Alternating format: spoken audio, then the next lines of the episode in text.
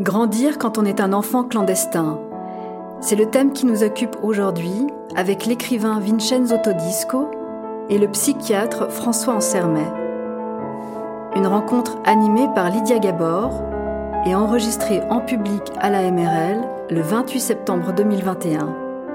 Bonne écoute à toutes et à tous.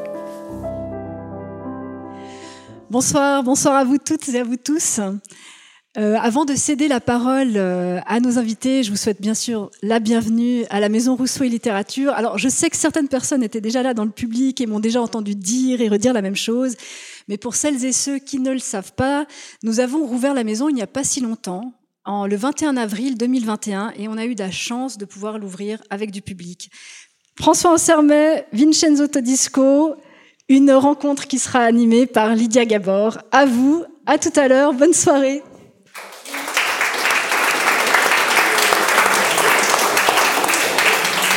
Alors, on vous a présenté un programme absolument mirobolant. Je connais certains de ces écrivains. Moi, je suis journaliste culturelle et de société et j'anime ce genre de rencontres avec, euh, avec beaucoup de bonheur parce qu'il y a toujours quelque chose de littéraire, mais aussi de société qui se passe dans les romans, dans tout ce qu'on peut lire.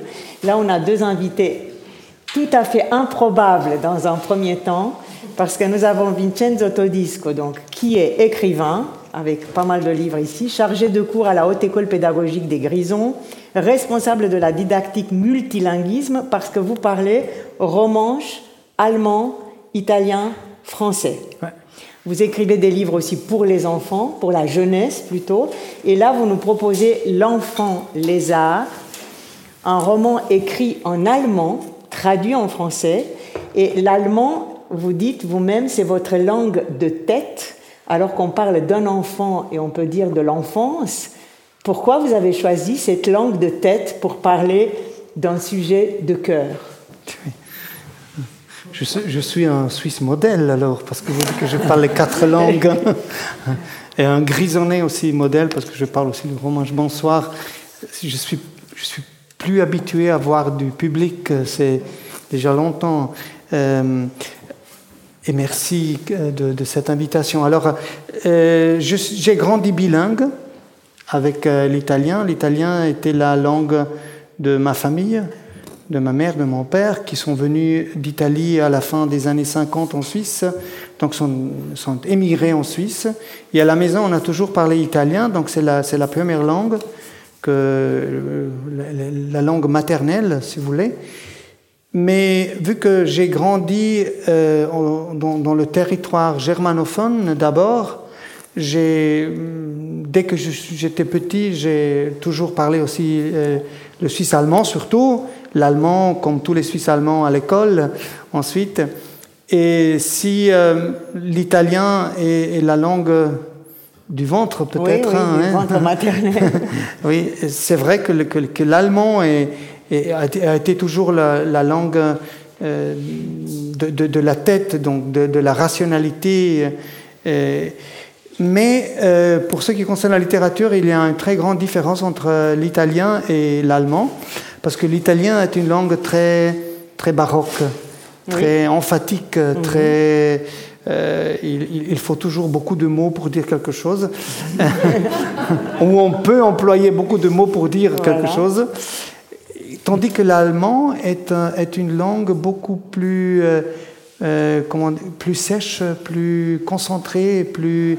Et pour écrire cette histoire, il me fallait d'abord euh, un instrument qui est la langue allemande. On, on, rit parce que nous avons préparé ensemble cette, cette rencontre et que monsieur, je vous le présente, François Ansermet, est psychanalyste, psychiatre d'enfants et d'adolescents, professeur honoraire, n'en jetez plus, à l'Université de Lausanne et de Genève, membre du comité consultatif d'éthique à Paris et cofondateur de Agalma, qui fait le lien entre art, science et psychanalyse.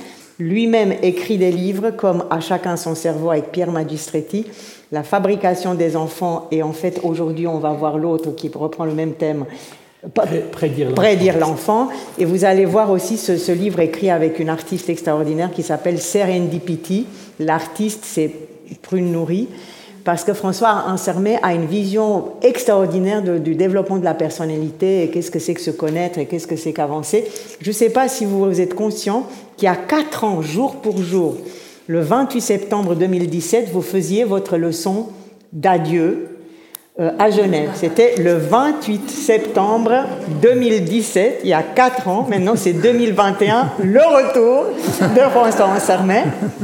Et, il disait une, je vous jure, c'est tout est contrôlé euh, sur Internet, euh, je raconte pas d'histoire.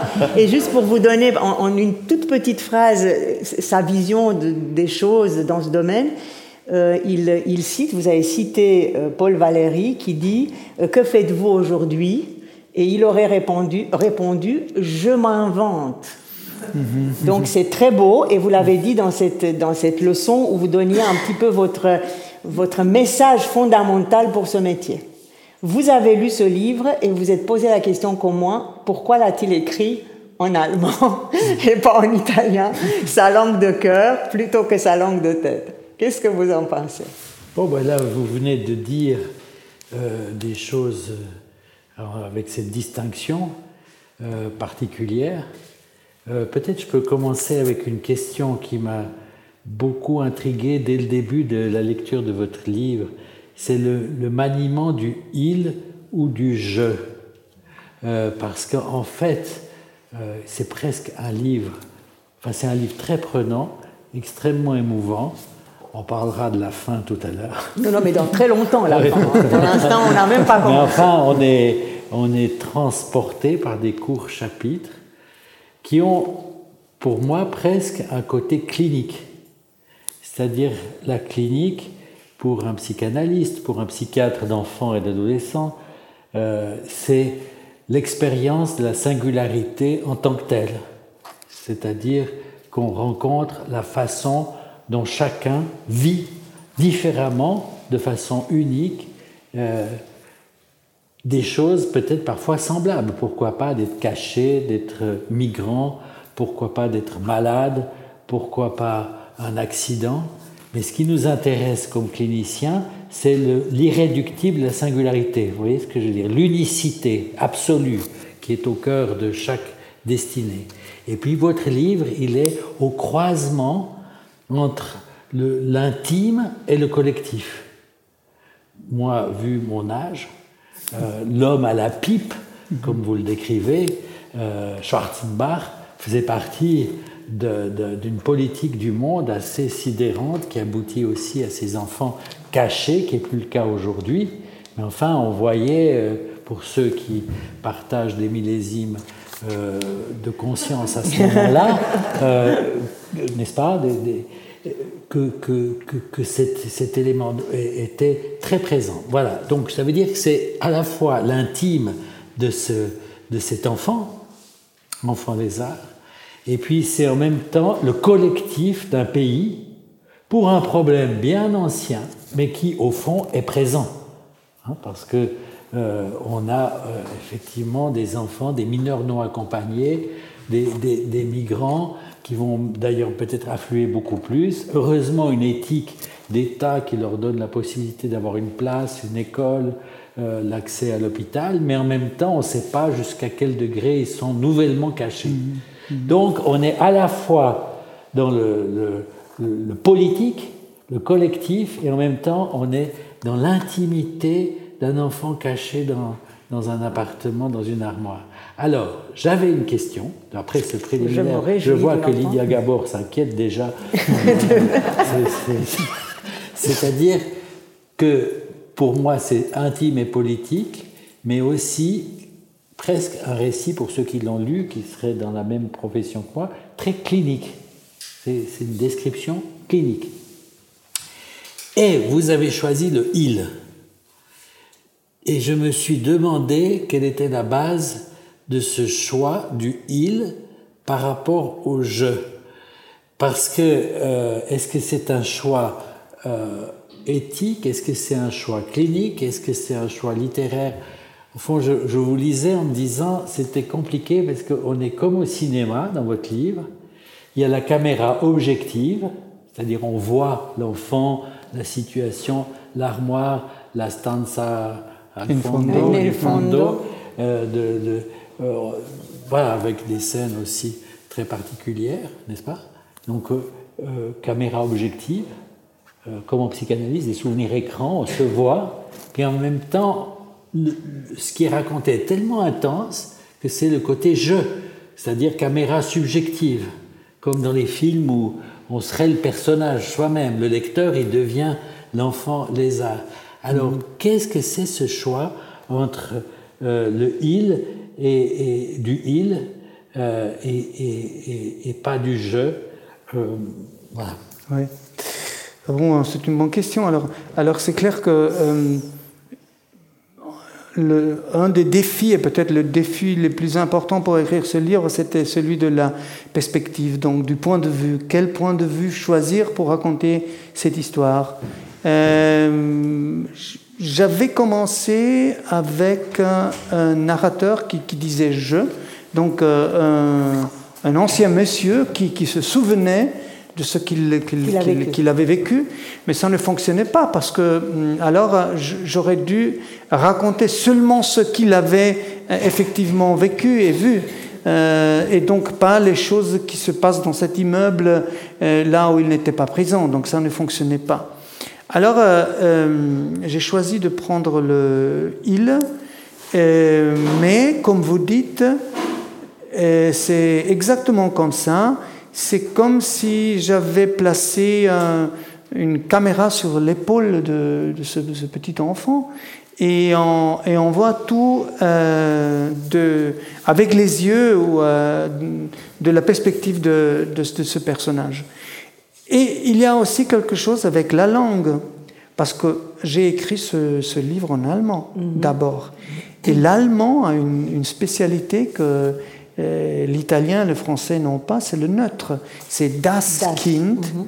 Et en disant das Kind, donc pas lui, pas er oder sie, euh, cela m'a permis de, cacher encore plus l'enfant. Parce que si je, si je peux utiliser le neutre, alors là, je ne suis pas obligé de, de dire si c'est un garçon, si c'est une, petite fille. Non, c'est comme un euh, garçon. On, le sent, non?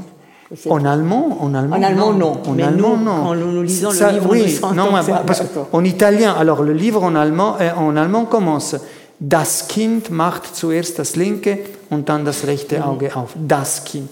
Alors le lecteur, le lectrice ne sait pas jusqu'à après la moitié du livre, je pense, ne sait pas si c'est euh, euh, un garçon en allemand. Et donc ça me permet de cacher l'enfant même dans l'écriture. Oui. Et en italien, être cohérent avec sa condition. Oui. Et en italien, je dois, avec le premier mot déjà, il bambino, je dois déjà tout, je dois toujours dire. Et Donc c'était pas possible de, de suggérer, euh, au fond, le neutre en français. Plus difficilement. En, français, c'est un peu plus facile parce que là, on peut dire l'enfant, mais après, il faut dire euh, il ou elle. Bien sûr, pour, pour Alors, mais en allemand, on peut toujours dire das. Das, bien sûr. Alors, pour que nos, nos, spectateurs rentrent dans le vif du sujet, je vous ai indiqué des, des moments à lire. On va commencer par la première page. Euh, j'espère qu'on est d'accord sur. Euh, c'est pas énorme, c'est juste pour vous mettre un petit peu dans l'ambiance de ce livre. Donc, c'est vraiment les on s'est mis d'accord. Parfait. parfait. Alors, c'est le commence du livre. L'enfant ouvre d'abord l'œil droit, puis le gauche. Il a la tête à deux endroits.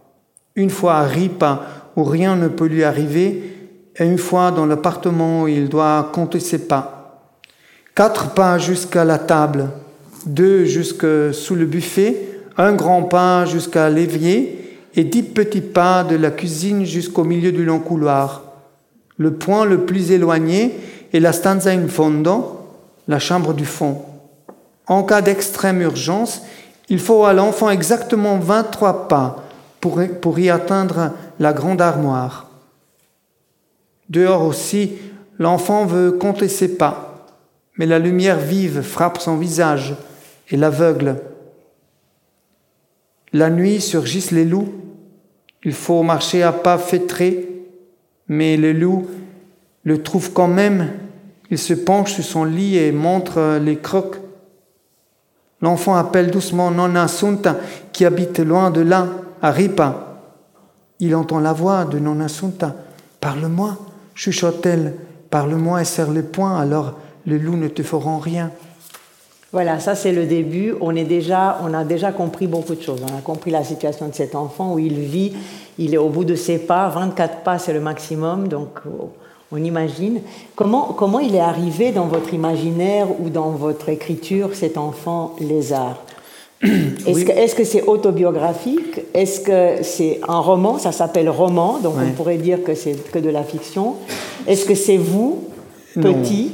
Non. alors moi, je, moi je, suis fils d'immigrés, mais je n'étais pas caché parce que mes, mes, parents ont obtenu très tôt le permis de résidence donc euh, le, problème ne se posait pas. Mon père ne travaillait pas dans le, sous le statut de, du saisonnier, ma mère euh, non plus. Donc euh, non, alors j'ai n'ai pas fait cette expérience. Mais je connais très bien le monde de l'immigration parce que j'y ai grandi. Moi-même, j'ai pas fait l'expérience de l'immigration parce que je suis né en Suisse mais je connais très bien ce monde, ce contexte, et donc euh, l'immeuble où se passe l'histoire, si vous voulez, être euh, comme ça une, petite chronique euh, de, cette période de l'émigration. Avant ce livre, j'ai écrit deux autres livres en italien, Il Suonatore di Bandeone et Rocco Marittimo. Rocco Marittimo est une histoire de migration très très épique, l'histoire de deux familles, de générations de familles. Et quand j'ai fait mes recherches pour écrire ce roman-là, j'ai parlé beaucoup avec des anciens euh, travailleurs immigrants et cette histoire des, des, enfants, cachés, on appelait ça les enfants placards. Euh, oui, euh, surgit toujours comme ça, comme des flèches, mais personne ne voulait en parler. Et quand j'ai décidé de terminer la, trilogie sur l'émigration avec l'enfant lézard, alors j'ai pensé de, de, prendre comme personnage un, enfant, c'est-à-dire une, quelque chose de, cette histoire de l'émigration qui, qui, était cachée, qui, qui, dont on ne parle pas, qu'on ne voulait pas parler, et qui, qui m'a beaucoup pris. Et ensuite, j'ai écrit ce livre. Vous avez des questions, François? Oui. Bon, sur cette question de. Enfin, moi, je trouve fascinant parce que j'avais complètement effacé le DAS et que ce que vous venez de dire, c'est l'enfant euh, en tant que tel. Mais on pourrait se dire que l'enfant pose question à lui-même sur ce que c'est qu'un enfant. Hein, c'est-à-dire que vous me rappelez euh, le texte de Handke que Wim Wenders a pris pour Les ailes du désir. Il y a une petite fille au milieu du mm. film, du texte, qui fait une comptine lorsque l'enfant. Sur les ailes du désir. Oui. Mm. Als das Kind, Kind war. Mm-hmm. Euh, quand l'enfant était un enfant. Voilà, lorsque l'enfant, enfant était. Quoi. Mhm. C'est difficile à traduire en français. Mhm. C'était le temps des questions. Hein. Et c'est ça que dit le texte dans ce film. Je ne sais pas si vous savez, c'est une petite comptine. C'était le temps des questions. Pourquoi je suis moi et pas quelqu'un d'autre? Pourquoi ici et pas ailleurs? Pourquoi maintenant et pas un autre temps? Pourquoi euh, en, ce lieu? Euh, Toutes ces questions sur la contingence de la vie pour un enfant qui tombe dans le monde euh, dans des circonstances tout à fait particulières. Et ça, je dirais, c'est complexe dans votre construction parce que... Parce que justement, il n'y a pas beaucoup ça. Il n'y a pas, il a pas d'intériorité. C'est-à-dire que ça rejoint ma question caméra objective, caméra subjective. Parce mm. que, à part la peur, enfin, qui est très présente au début, après, il y a d'autres expériences comme la cruauté, euh, la mort, enfin. Mais... On va entrer un peu dans, tous ces hmm. dédales euh, pour vous donner comme ça des C'est-à-dire euh, euh, que, que cette part d'enfant chercheur, qui est tellement fondamentale chez l'enfant, c'est pour ça que l'enfant, il est aussi, c'est beau d'avoir Das Kind, parce que il, il, est. C'est plus indéterminé en fait. Oui, il est enfant et puis à lui de se constituer. Alors bien sûr, il va prendre ses déterminants pour devenir, mais en même temps, il va faire aussi des choix. Il y a des contingences et qui va, va, se, constituer comme un chercheur, quoi, auteur de sa vie. Voilà, c'est ça. Et si, je peux ajouter quelque chose sur, sur Daskind, Daskind est aussi très proche euh, euh, à Dastir, l'animal. Donc Dastir, euh, Dastir, Daskind, l'animal, parce que c'est aussi une histoire de métamorphose qui, qui peut-être alors, pendant l'écriture, c'était toujours comme ça. Euh, alors, jusqu'à ce quel point je peux aller afin que l'enfant ne devienne pas un animal? Oui. Parce que là, c'est toujours. Euh, oui. Ah hein, alors, euh, il y a quelques situations, il suffit encore un pas? Et ensuite, il n'est plus, il n'est plus enfant, il est un animal. Donc, dans Kafka, il y a, il y a la, la métamorphose qui s'achève. Et ici, on ne sait pas. Euh, non, mais moi, je sens qu'il y aura une suite. Il y aura une suite, c'est pas possible autrement, mais arrivons déjà là. Pourquoi Mais, sur cette histoire de, de, l'enfant, je me disais, bon, c'est un enfant caché, hein, un enfant placard. Qu'on cache, en tout cas. Qu'on cache, qui doit se cacher. Oui. Il doit sait le nombre de pas, si quelqu'un entre, il doit se cacher. Et au fond, la difficulté, enfin le, vertige dans votre travail, c'est que l'enfant caché finit par disparaître à lui-même. C'est cette disparition à soi qui touche à ce que vous venez de dire, c'est-à-dire qu'entre le vivant, au fond comme les philosophes disent, Agamben par exemple, la vie nue, Zoé, et puis bios, la vie habitée dans la relation à l'autre et le langage. Là, il est à la limite peut-être de l'animal, je ne sais pas, mais parce qu'il ne devient pas instinctuel, mais à la limite de la vie nue, mhm. qui, est un peu le, le, risque du migrant, de, des gens dans des situations catastrophiques, c'est qu'ils... La survie presque. Oui, ils sont plus que le vivant, quoi. Oui. Et, voilà, cette paradoxe, enfant caché, enfant qui disparaît à lui-même, à mon avis, vous le faites beaucoup travailler. Oui, oui, parce que le fait, de, oui, c'est juste que vous en, c'est vrai qu'il faut, il faut insister sur, le cachet. Il y, a, il y avait une, une, personne qui, qui m'a écrit après avoir lu le livre, qui, euh, qui m'a dit, donc une personne qui a vécu une, telle expérience et qui m'a dit, vous savez. Euh, Seulement après avoir euh, lu votre livre, je me suis rendu compte que j'avais une lacune dans ma mémoire. Je ne savais pas, mais seulement après avoir lu cette histoire, je me suis rendu compte que j'avais une lacune, c'est-à-dire je me suis rendu compte que je ne savais pas où est-ce que j'étais quand j'avais trois ou quatre années.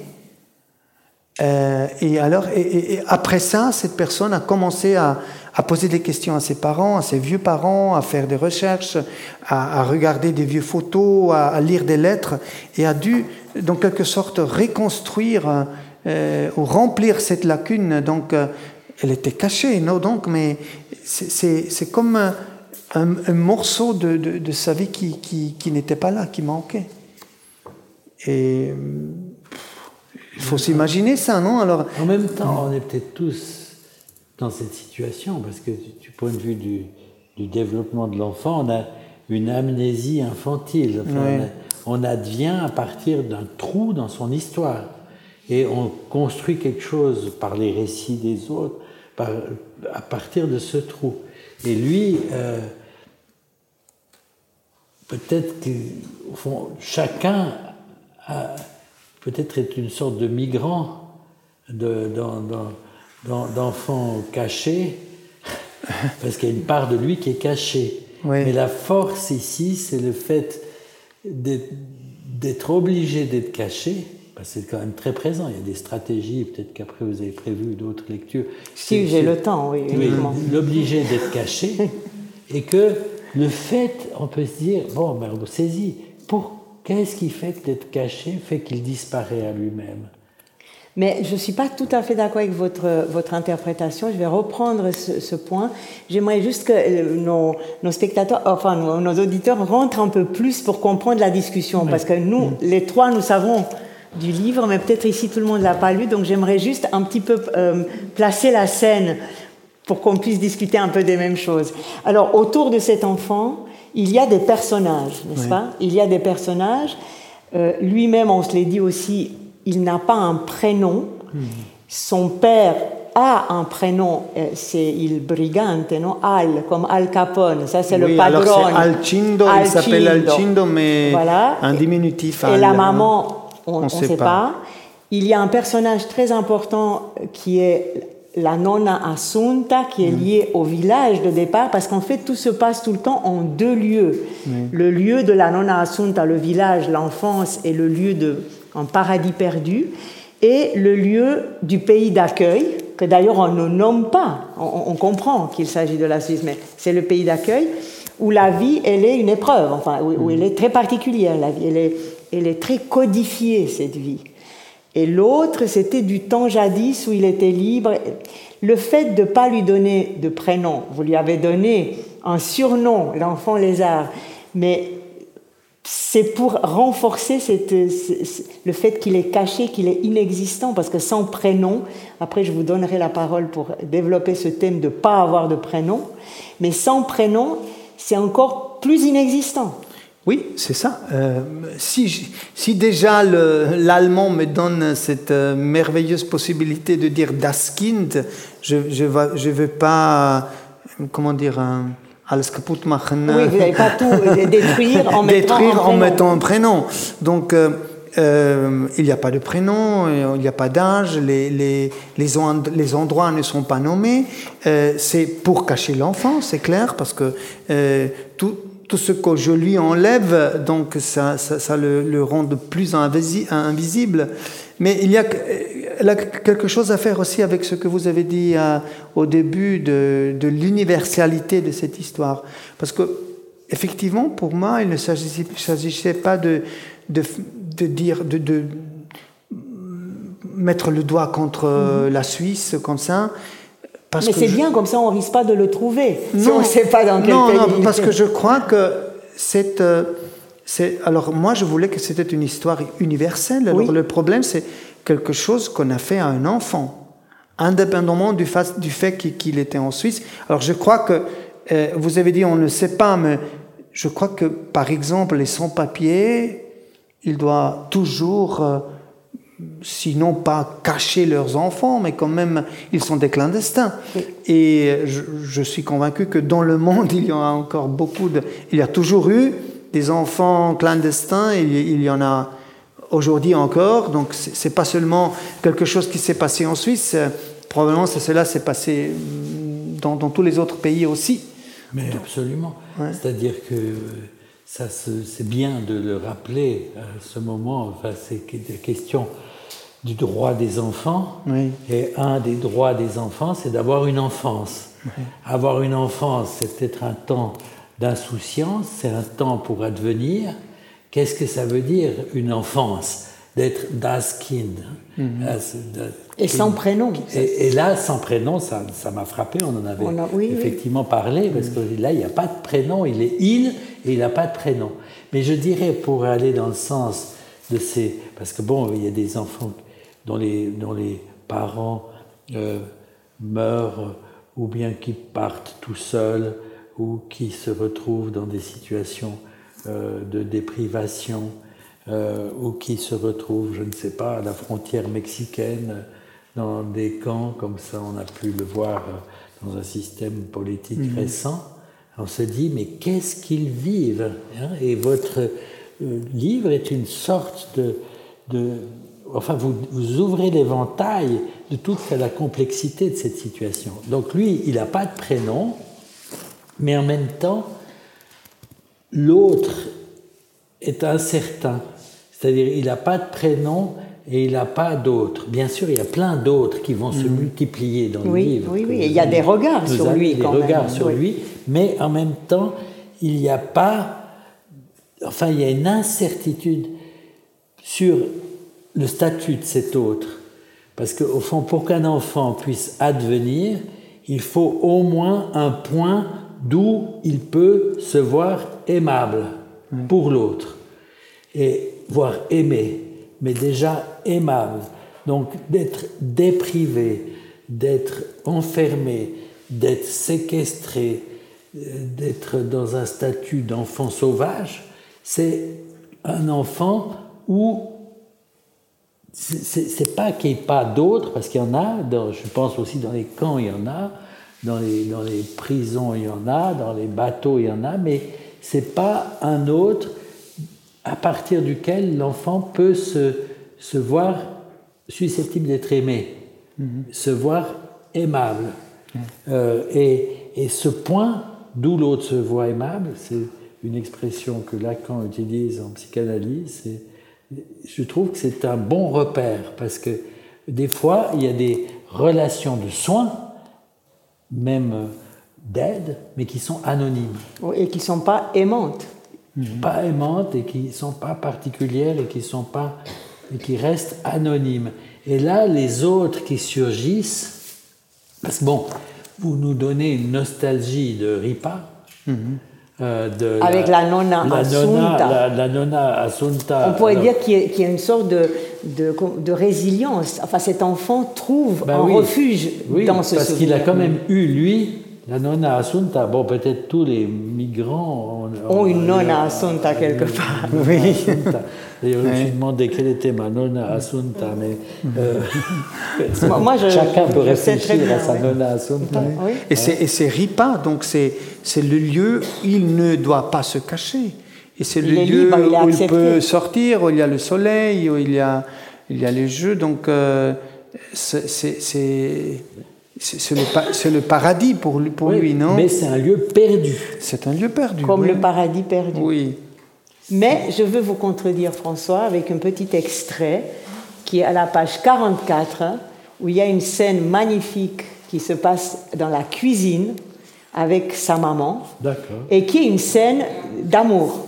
Donc, c'est pas tellement qu'il n'y en avait pas, c'est qu'il n'y a pas de continuité. C'est-à-dire que ses parents sont dans un tel état d'urgence et de survie et dans la peur qu'ils n'arrivent même pas à élaborer en fait ce que vous êtes en train de dire. On est, on est avant de pouvoir élaborer ça. Et après, j'aimerais parler aussi de la peur qui est omniprésente. Mmh. Euh, le petit bout. Oui. Oui, hein? Voilà, exactement. Ça vous va comme ça? C'est pas trop euh, long non plus. Il y a une ponctuation avec. oui, oui, ponctuation. Oui, il faut des ponctuations. Donc euh, la maman et l'enfant, ils sont souvent seuls euh, dans l'appartement. Dans les moments d'insouciance des après-midi sans fin, quand les concierges ne sont pas dans la maison et que le tourne-disque fonctionne à plein volume, la mère rit et colle son nez contre celui de l'enfant. Puis il danse. La mère fait monter l'enfant sur la table de la cuisine il saute dans ses bras et il se remet à danser. L'enfant sort du tiroir un entonnoir dans lequel il chante. La mère doit s'asseoir tellement elle rit. Mais l'insouciance est toujours de courte durée. Déjà la mère baisse le volume du tourne-disque et murmure Chut, ça suffit. Quand il doit être silencieux, l'enfant chuchote Raconte-moi comment c'était à Ripa avant. Alors la mère raconte comment un jour, à 17 ans, elle a fait un tour en Vespa avec un prétendant. À peine était-elle assise que le jeune homme a démarré en trombe et elle a poussé un cri d'effroi. Pour ne pas tomber, elle a dû serrer ses bras autour du ventre du garçon. Lui, il voulait l'entendre crier et encore plus fort. Il s'est mis à zigzaguer d'un côté à l'autre de la route et ils ont, failli tomber. Il lui a crié dessus son épaule quelque chose euh, qu'elle n'a pas compris, peut-être une demande en mariage, qui sait? Puis il s'est remis à rouler droit et il voulait, et il volait, et elle devait le serrer toujours plus fort et presser sa joue contre son dos. Ce grand fou a roulé ainsi jusqu'à la maison devant laquelle se tenait Nonna Sunta. Le jeune homme est descendu de sa Vespa il s'est présenté à lui et même tendu la main avant de filer à toute allure. C'est lui qu'elle aurait dû épouser, dit la mère, le regard rêveur.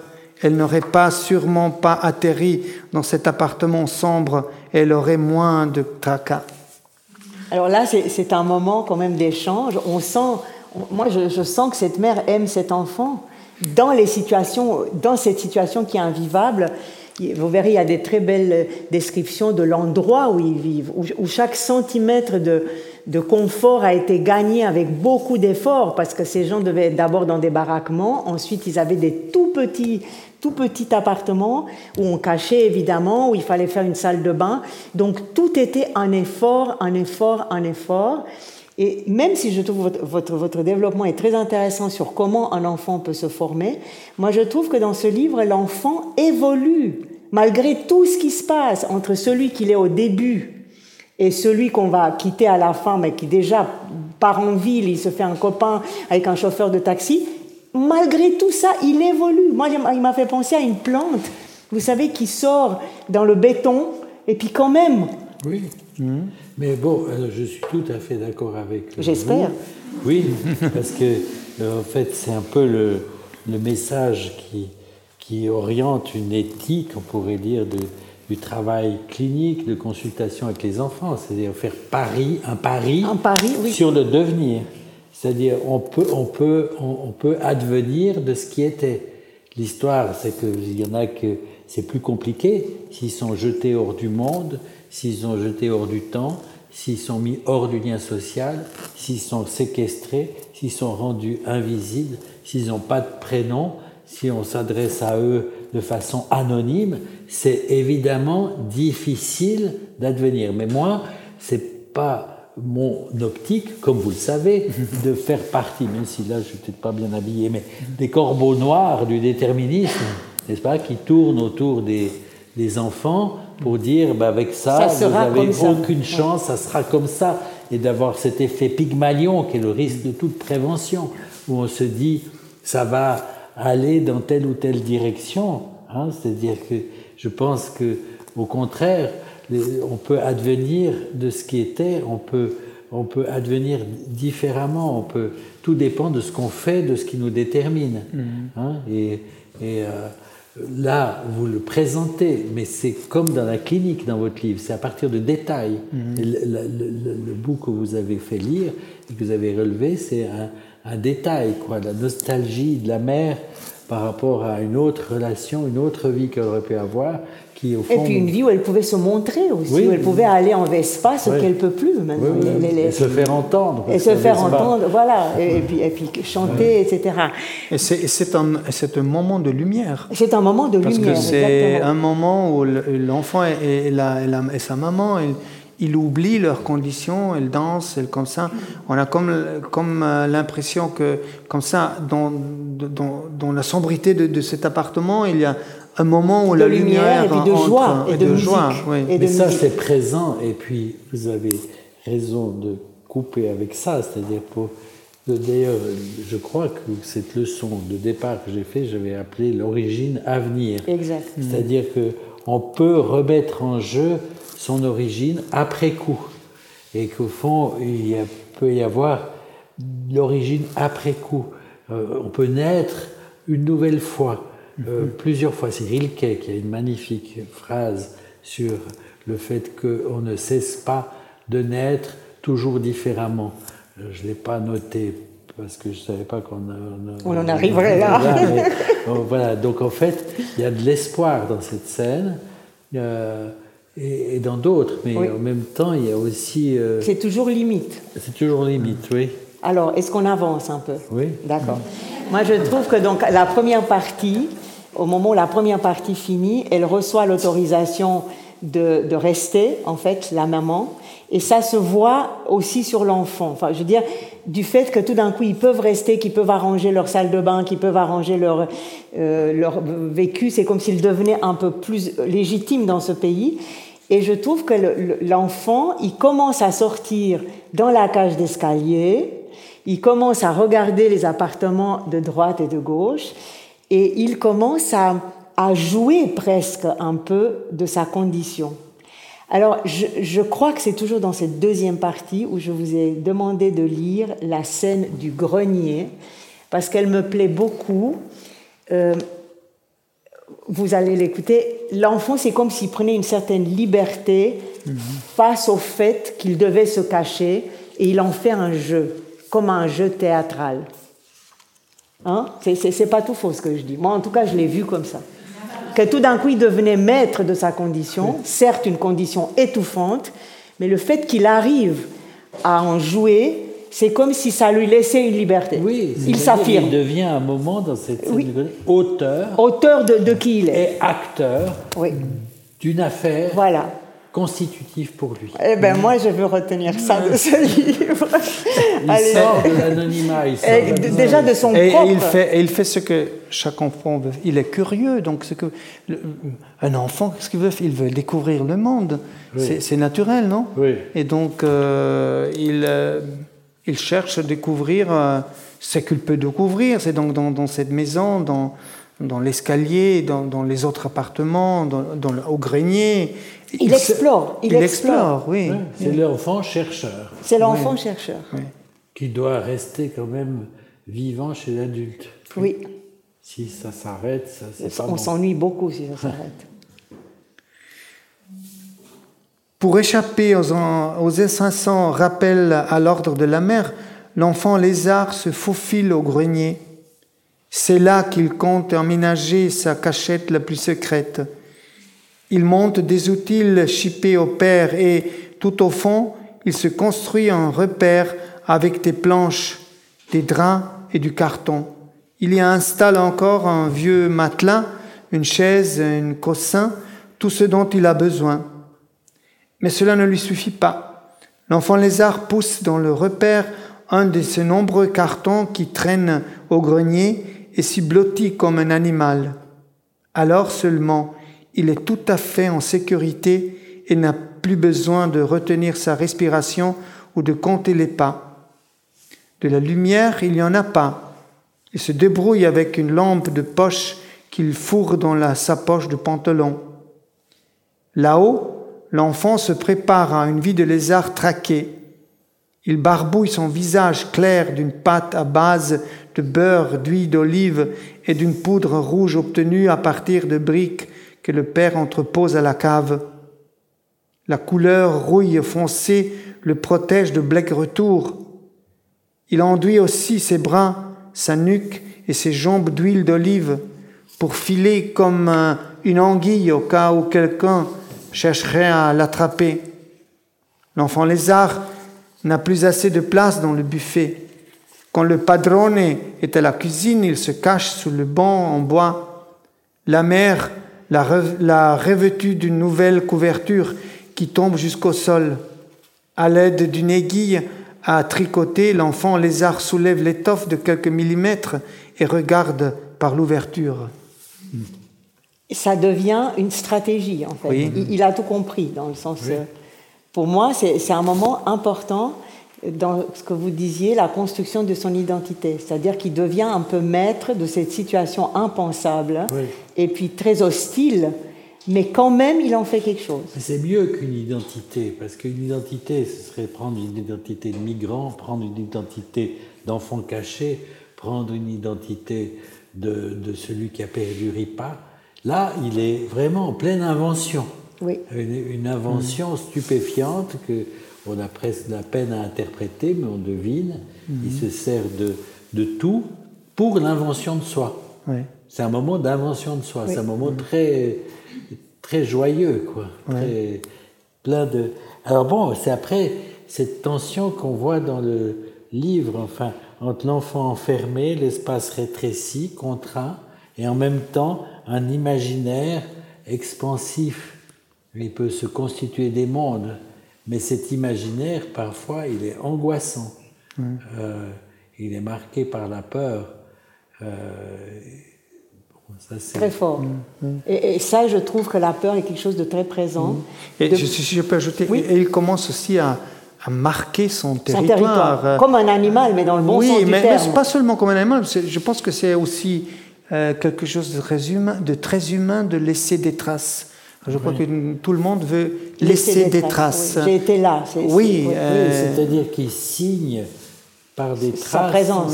un monde qui, qui est sans lui finalement, puisqu'il est caché. Donc il, est, il, y a un monde angoissant, rejetant, euh, indéchiffrable, et lui travaille à le déchiffrer, à le chiffrer finalement. Oui, à le déchiffrer, exactement. À, le, à, mettre des inscriptions. Quoi. Oui, oui. Et que ça, c'est magnifiquement construit à partir de, de, détails, parce que, au fond, c'est là qu'on voit la force de la littérature euh, qui parfois permet de dire dans la littérature ce que ni le psychanalyste, ni le sociologue, ni l'anthropologue ne peut dire, parce que là, vous écrivez avec des minuscules détails énigmatiques de la vie quotidienne. C'est mieux qu'un discours oui, qu'on pourrait faire sur cette situation. C'est la force de l'art, oui. en général. Dans le livre que vous avez écrit, Serendipity, avec oui. Nourri, c'est ça la force, c'est-à-dire que c'est, jamais bloqué, parce qu'un jugement d'un, scientifique ou d'un expert va toujours euh, rendre la chose bloquée. Alors que la littérature nous permet, ou l'art en général, d'être souple par rapport à l'événement. Parce qu'aujourd'hui, on l'a lu de cette façon, mais peut-être demain, si je lis la même chose, je, le vois encore autrement. Euh, absolument. Et puis vous le lisez différemment de ce que Bien sûr, lu. Chacun a son point d'accroche. Quand on lit un livre, on a un point d'accroche, on souligne des choses, on prend des notes, mais chacun le prend des notes différemment. Mais la, force de ce livre, c'est que, au fond, là, moi, je fais un, pas un commentaire, parce que euh, je suis invité aussi à partir d'un certain regard, mais au fond, je résiste à faire ces commentaires, parce que si on veut, euh, on peut transformer, enfin, il y a des énigmes et puis on peut trouver des solutions. Mais l'intérêt de ce livre, c'est qu'il transforme les solutions en énigmes. Mmh. Parce que il y a un côté indécidable, parce que cet enfant déchiffre le monde, mais en même temps part dans un monde qui ensuite devient parfois assez, assez brutal. Oui, et, euh, et, difficile à, à, digérer. Mais justement, j'ai une question sur votre style. Oui. J'ai lu ce livre et à la fois, il m'a, il m'a intéressé, il m'a touché, et en même temps, j'ai eu un sentiment de malaise. Mhm. Donc, j'arrive pas à dire pourquoi. Est-ce que c'est ce regard froid? Est-ce que c'est, c'est ce regard qui raconte avec froideur des choses insupportables? Je ne mhm. sais pas d'où vient ce malaise, mais j'ai mhm. ressenti un sentiment de malaise, comme si j'arrivais pas à, définitivement dire voilà, c'est un livre comme ça. Il m'a travaillé, il m'a, il m'a tout le temps euh, perdu en fait, quelque part. Vous avez fait exprès pour créer ce malaise? Oui et non, parce que euh, c'est, comme. En tout cas, vous avez euh, réussi. Hein. Alors, c'est, c'est l'enfant qui, qui compte les pas un pas après l'autre. Ça, c'est insupportable à oui, la mais c'est, mais c'est aussi le rythme qui prend la langue, euh, surtout en allemand, parce que c'est ce rythme de... de mais qui est répétitif. Oui, une phrase après l'autre, une phrase après l'autre, comme pour euh, redonner ce mouvement de l'enfant qui, qui mesure son territoire. Euh, ce, est très confiné. Il est très confiné, tout le temps dans la même. Et il faut toujours euh, créer des espaces donc, là où il n'y a pas d'espace. Donc euh, il fallait, je crois, ce, ce rythme serré euh, d'une phrase brève après l'autre qui qui, qui, qui, qui, donne aussi ce, ce mouvement de l'enfant. Vous avez vécu vous-même des situations de confinement, je ne parle pas de ce qu'on vient de vivre tous depuis 18 mois, mais dans votre enfance, est-ce qu'il y a eu une expérience qui, de loin ou de près, vous a rendu sensible à ça? Je ne sais pas, est-ce qu'on vous enfermait dans l'armoire pour vous punir, par exemple? Non, non, mais qu'est-ce alors, euh, qu'est-ce qu'on fait quand, on, par exemple, quand Ou dans votre chambre, au lit avec une pomme? Oui, quand on, quand on est enfant et on n'arrive pas à dormir, ou, ou peut-être il faut dormir maintenant. Alors on, commence à, mesurer le temps. Mais oui, mais c'est, moi je pense tout à fait. C'est-à-dire que on éduque les enfants. Il y a une tradition assez classique qui consiste à les mettre dans une chambre, dans le noir, pendant que les parents font des repas avec des amis, ensuite conçoivent d'autres enfants, et on dit que c'est très important, pas de lumière, enfermé. Mais finalement, on est tous dans cette situation euh, d'avoir été. Et là, on peut aussi ne pas apprécier d'entendre les voix, apprécier de, de sentir la présence des, des, des adultes. Mais bon, il y a aussi l'enfant malade. vous avez eu une expérience, je vous ai posé la même question. Non, mais c'est-à-dire, on s'est dit, on regarde le plafond. Oui. Euh, en situation, on est bloqué physiquement. Qui change un peu les, les, les, perceptions. Euh, euh, donc, on fait aussi du chiffrage. si on habite dans un chalet, on regarde les lattes au plafond, Pauvre enfant. on les, les, les, planches. Enfin, il y a un, un, toute une sorte de non-sens euh, qui, qu'on organise en qu'on organise, oui, que pour lui donner du, sens. Il y a l'autre enfant, il y a l'autre l'enfant froid qui, lui, lui aussi qu'il est donc euh, qu'il est vraiment enfermé même dans sa tête parce que euh, là, là, lui, il est malade. Oui. Donc il est, malade mentalement Oui, je voulais savoir.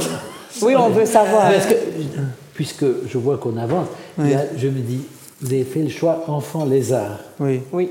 Peut-être, moi, j'ai besoin que vous me disiez enfant lézard et enfant froid. Oui. Euh, par contre, celle qui va amener pas mal de vie, c'est Amy, mhm. qui, elle, a un prénom. Lézard, c'est c'est quelque chose. Il est froid imposé à hein. vous. Oui, justement, quelle est la température du lézard? En plus, si, on lui marche sur la queue, il part tout seul et puis il laisse la queue, mais ensuite il repousse.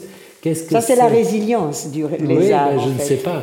Et on s'était d'ailleurs demandé, puisqu'on a parlé, en disant Mais bon, vous avez mis lézard et pas caméléon. Nous, on aurait aussi pu euh, comprendre caméléon, c'est-à-dire qu'il s'adaptait en permanence à, son environnement, à ce qu'on lui demandait en fait, tout le temps. Mais peut-être que la réponse est dans le texte. Oui, euh. peut-être. Alors allons-y. Peut-être on n'a pas assez bien lu, hein, ce qui est possible. Non, non, non. Alors peut-être. Alors euh, l'enfant, l'enfant, il est, il est chez sa grand-mère à Ripin et euh, vers midi, l'enfant s'accroupit au soleil et écoute immobile le vent et le chant des grillons. De temps à autre, non assunta jette un œil par la fenêtre. Soudain, l'enfant boutit, euh, bondit et, comme s'il suivait un appel, file derrière la maison. Tu ressembles à un lézard, dit non assunta. Le lézard avance le sens en, alerte. Il enregistre tout ce qui l'entoure, se fige un instant et, au moindre signe de danger, disparaît dans un trou à la vitesse de l'éclair, exactement comme l'enfant. Elle le surnomme Lucertola. Et après, c'est à la page 38. Et après, qu'est-ce qu'il fait l'enfant? Il y a, il y a, euh, il y a ici où il dit. Euh, euh, Mais c'est Luciole, Lucertola, non? Oui, Luciole. alors c'est lui qui il patiente face à une, à une, à une fente d'un mur jusqu'à ce qu'il aperçoive la petite tête, parce qu'il cherche les, les, les, yeux attentifs et la langue agile. Il contemple le cou écaillé qui gonfle et se, et se rétracte à chaque pulsation. Il laisse le lézard sortir entièrement de son trou, attend le bon moment pour l'attraper, mais l'animal est toujours plus rapide que ses mains et disparaît en un clin d'œil dans une autre fenêtre, fente. Mais c'est c'est l'enfant qui se regarde, parce que euh, je disais euh, cet après-midi aux, jeunes, parce que j'étais dans une classe. Alors, euh, le, lézard, bon, alors c'est, si on voit un lézard, c'est quelque chose de très chouette, non? Mais si on prend un lézard et on le regarde très très proche, ça devient monstrueux, parce que c'est un, un, reptile, c'est donc, euh, Mais c'est aussi un animal ancien. C'est aussi un animal ancien. Et c'est lui, c'est lui qui se regarde maintenant, qui, regarde euh, ce qu'il va devenir ou ce qu'il peut devenir si, si, ça continue comme ça. Mais en fait, c'est comme s'il avait une compétence extraordinaire de rapidité et, de, et de se protéger, enfin de savoir disparaître pour, sauver, pour sauver sa peau, en fait. Mhm. C'est comme ça qu'il est aussi constitué depuis le lézard, quoi comme dans un stade du miroir. Quoi. Parce qu'il y a l'image qu'on voit, mais il y a l'image constituante euh, dans l'idée du stade du miroir. Et là, lui, il a, il a cette rencontre avec la rapidité du lézard, qui est déjà une métaphore, parce qu'en fait, il est déjà enfant lézard dans le début du texte. Et puis, qui, lui, il est capable de rentrer très vite dans l'armoire quand le padrone euh, mhm. euh, débarque. Et, il sait se sauver comme un lézard. C'est ça, j'ai bien saisi. Le lézard, c'est la personne, c'est celui qui se sauve. Quoi oui. vite et qu'on ne peut pas attraper. Il n'arrive jamais à prendre le lézard, mais il arrive à prendre les souris. Oui. Et les souris, il. Euh, il n'est pas tendre avec les souris. non, il n'est pas tendre avec les souris. Il, les, il, les, il les arrange bien, il les envoie dans un monde meilleur très vite. Et il fait un peu la même chose aussi avec euh, un chien Presque. presque. Et aussi avec des jeunes, d'autres enfants, il, il fait ces, jeux de, de, de, guerrier, en fait, avec les pieux. Donc je me posais la question si c'était un être, pour l'instant, qui manquait d'empathie. Non, mais la, la, la, scène avec le chien, alors ça c'est le moment, encore une fois, c'est le moment où il pourrait devenir une bête, un animal, parce que il est là, il veut tuer le chien, parce que le chien, euh, parce que le, le, le, concierge, le concierge a tué le, euh, le petit chat de, de, Demi, et donc il veut se venger. Et il prend ce chien, il le porte dans, euh, il le, le, cache dans le grenier, il, il, reste là. Et il y a la scène où il, il, il est presque là pour tuer ce chien, mais il ne le fait pas à la fin. Donc il, reste... il le laisse mourir quand même. Non, non, il ne, il ne le laisse pas mourir. Il, il le prend et, le, ramène ensuite à ses. Il le laisse là quelques jours, comme ça. Le, le, chien ne va pas bien, mais à la fin, il a, il a cette compassion. Donc euh, il y a cette dimension humaine qui, qui combien euh, persiste sur, euh, sur l'animal. Oui, c'est-à-dire qu'on peut se dire que, bon, là, comme enfant, euh, caché, comme enfant qui disparaît à lui-même, il se constitue dans une certaine mesure avec une, une tendance destructrice. Oui, moi j'ai senti cruel. Presque une tendance antisociale. Là, je me disais, quand vous avez écrit le livre, moi je l'ai lu, donc je me disais, mais où est-ce qu'il va nous amener mm. hein, À partir de là, que comme, comme les enfants de la guerre, les enfants soldats, des enfants destructeurs. Qu'est-ce mm. que c'est cette destructivité mm. Mm. et, et, on sent cette destructivité en, germe. C'est pour ça que j'aime beaucoup Amy, moi. Mais bon, euh, moi aussi, beaucoup. Oui, elle vient tout sauver. Mais la destructivité est présente. Mais en même temps, au fond, c'est d'une grande rigueur. Parce que vous dites animal. Pour moi, l'animal, au fond, n'est pas capable d'une destructivité comme l'humain. Non et, que, euh, au fond, donc, Freud, puisqu'on est à Genève, euh, a été invité par Einstein en 1932 par la Société des Nations pour faire un, un texte dans une correspondance avec lui qui s'appelle Pourquoi la guerre? Et Freud énonce L'homme se sauve en détruisant son prochain. La pulsion de mort euh, Oui, tout à mais en fait, c'est compliqué cette phrase. L'homme se sauve en détruisant son prochain. Là aussi, je n'ai pas prévu euh, la citation exacte. Donc vous revenez demain soir et j'aurai la citation exacte. mais c'est à peu près cette phrase-là. C'est-à-dire que c'est en même temps une destructivité, mais en même temps une tentative de vie, quoi. Oui. Et, ça, c'est un grand piège de l'humain. Oui. Oui, pardon. oui, euh, alors la destruction, mais aussi la tendresse qui, qui, qui revient quand même à la fin. Et, et dans euh, devant ce chien qui, qui, qui est déjà euh, blessé, et il veut le tuer, mais il, il, éprouve quelque chose et il ne le fait pas. Donc, mhm. euh, donc il y a un espoir, il, y a, une sensibilité qui se développe. Vous avez encore des questions à ce niveau parce que j'ai d'autres niveaux à proposer de discussion? Non, non, à ce niveau, euh, euh, mais il faut quand même introduire Amy. Oui. Je vous en prie. Oui. Allez. Non, mais c'est-à-dire Amy euh, lui dit Tu n'es plus un enfant. Oui. D'ailleurs, vous l'appelez garçon lézard. Enfant lézard, garçon lézard. À un certain moment, il devient un choix de, extraordinaire. Tu n'es plus un enfant. Page 100 95, 195. Tu n'es plus un enfant.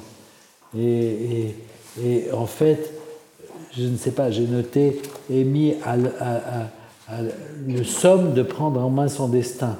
Mhm. N'est-ce pas? C'est, mhm. euh, et, elle le convoque quoi, à, quelque chose qui est d'ailleurs pas simple du tout, parce qu'ils ont une approche sexuelle, parce que c'est pas qu'un enfant qui détruit les souris. Mm. La scène avec la souris, elle est quand même. Elle est forte. Oui.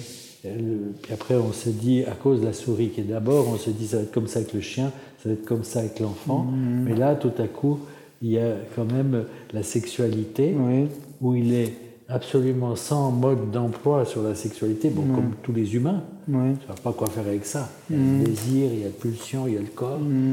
Et là, les scènes avec Amy sont, sont un autre registre de l'être. Et il a grandi. Voilà, il a grandi, mais il n'y a pas que la destructivité. Il y a d'être emprunté euh, avec, euh, avec ce désir qui est présent aussi chez Amy. Mm-hmm. Mm-hmm. Oui, donc Amy est, est, est, celle qui, qui sort qui, qui, fait des voyages, qui découvre le monde. Donc c'est un peu un alter ego de, de, de, l'enfant lézard parce que euh, c'est tout ce que une jeune personne euh, fait ou devrait faire, elle une le adolescente, Une jeune adolescente, Et euh, elle essaie aussi de, de faire sortir le, jeune, quand il est encore adolescent, il y a cette scène où elle veut aller à une fête et, elle espère finalement que lui, il va sortir avec elle, mais il, il, va essayer même, mais il n'y arrive pas. Oui, mais ça c'est. Moi je l'avais souligné. Euh, je peux me, lire. Oui. Non, vous lisez vous. Non, non, lisez-vous. Non, non, c'est. bon, un jour, elle insiste pour qu'ils aillent ensemble à une fête. Elle lui déniche des vêtements convenables et l'habille. Le garçon lézard est bien décidé à enfin oser faire le pas. Ça peut arriver au lézard, mais aussi, bref, aussi à tout humain. Il se tient face au miroir, habillé de neuf, Amy est ravi. Mais alors qu'il attend Amy à la porte, son courage l'abandonne. Il court au grenier. Amy ne comprend pas. Elle voit la porte ouverte, sort dans la cage d'escalier et s'assied sur une marche. Elle commence par attendre, cinq minutes, dix minutes. Elle se met à appeler le garçon lézard, d'abord à voix basse, puis toujours plus fort. Le garçon lézard l'entend et espère qu'elle finira par abandonner. Au bout de plus d'une heure, Amy se lève enfin. Fâchée, elle part seule. Le garçon lézard l'entend claquer la porte. Toute la maison est soudain plongée dans un silence fantomatique. À la ligne. Dans la nuit, le garçon lézard se glisse dans l'appartement d'Amy. Il s'arrête un instant devant la chambre, sa chambre. Puis il ouvre la porte, se couche auprès d'elle et l'enlace. Elle le pince au bras et au ventre de toutes ses forces. Ses ongles, ses ongles s'enfoncent dans sa peau. Puis elle aussi l'enlace et ils s'embrassent. C'est magnifique. C'est un, moment euh, magnifique. Donc je ne censure pas, après c'est blanc. oui, donc on, peut dire que cet enfant nous surprend parce qu'il il arrive quand même à, à, passer toutes les étapes, si on veut, bon gré mal gré, du développement. Mhm. Moi, j'ai mhm. vu un autre aspect que j'aimerais beaucoup, parce que je vois aussi que l'heure passe, mais avant qu'on passe aux questions, mhm. que vous lisiez, parce que pour moi, ça, ça ouvre encore sur autre chose. C'est à la page 148, je crois, si je ne me trompe pas. Je disais 143, mais vous m'avez corrigé, c'est 148. C'est tout petit, en fait. Oui. Donc cet enfant finit par sortir en ville la nuit. Toute la nuit, il découvre la ville, il se fait un ami, un chauffeur de taxi, il a toute une vie. Mais bien sûr qu'il cherche une protection quand il sort, parce que c'est quand même extraordinaire pour lui de sortir, de s'éloigner. Et c'est une petite, petit, petit extrait où il parle de cette protection, et après je vous dirai moi ce que ça me fait. Ah, c'est extraordinaire parce que moi j'avais aussi... Aussi souligné ça, exactement. On a lu le même livre. Oui. Désormais, avant de partir dans la nuit, le garçon lézard s'assied un instant dans sa cellule et parle à la Madonnina. Elle doit le protéger au cours de ses périlleuses aventures. Parfois, Amy est là aussi. Le garçon lézard lui raconte les dangers de la nuit, mais qu'il ne peut rien lui arriver parce que Nonna Sunta lui a envoyé la Madonnina qui veille à ce que la pleine lune lui montre le chemin. Amy est émerveillée, les yeux écarquillés, elle regarde le garçon lézard et exclame Je peux venir une fois avec toi? Non, ce n'est pas possible, répond le garçon lézard. Tu n'as personne qui te protège. J'adore ce petit bout. Déjà parce que le rapport s'inverse par rapport à ce que vous avez évoqué. C'est lui qui est en position, on va dire, de force parce qu'il a une protection divine. Et aussi parce que ça fait entrer dans toute cette histoire une autre dimension qui va le guider, enfin pour moi, euh, qui va d'une manière ou d'une autre le guider. Et je crois que c'est aussi une idée de la psychanalyse, cette façon de sublimer, c'est-à-dire de, quand la situation devient insupportable, de regarder vers autre chose. Oui, oui. C'est un autre destin des, de l'insupportable, oui. C'est juste. Et là, il y en a Moi, j'ai adoré ça, ça m'a donné beaucoup d'espoir. Alors, je- le temps passe, Eva, c'est ça? Alors, excusez-nous, euh, nous, nous, nous allons nous arrêter là pour euh, la découverte.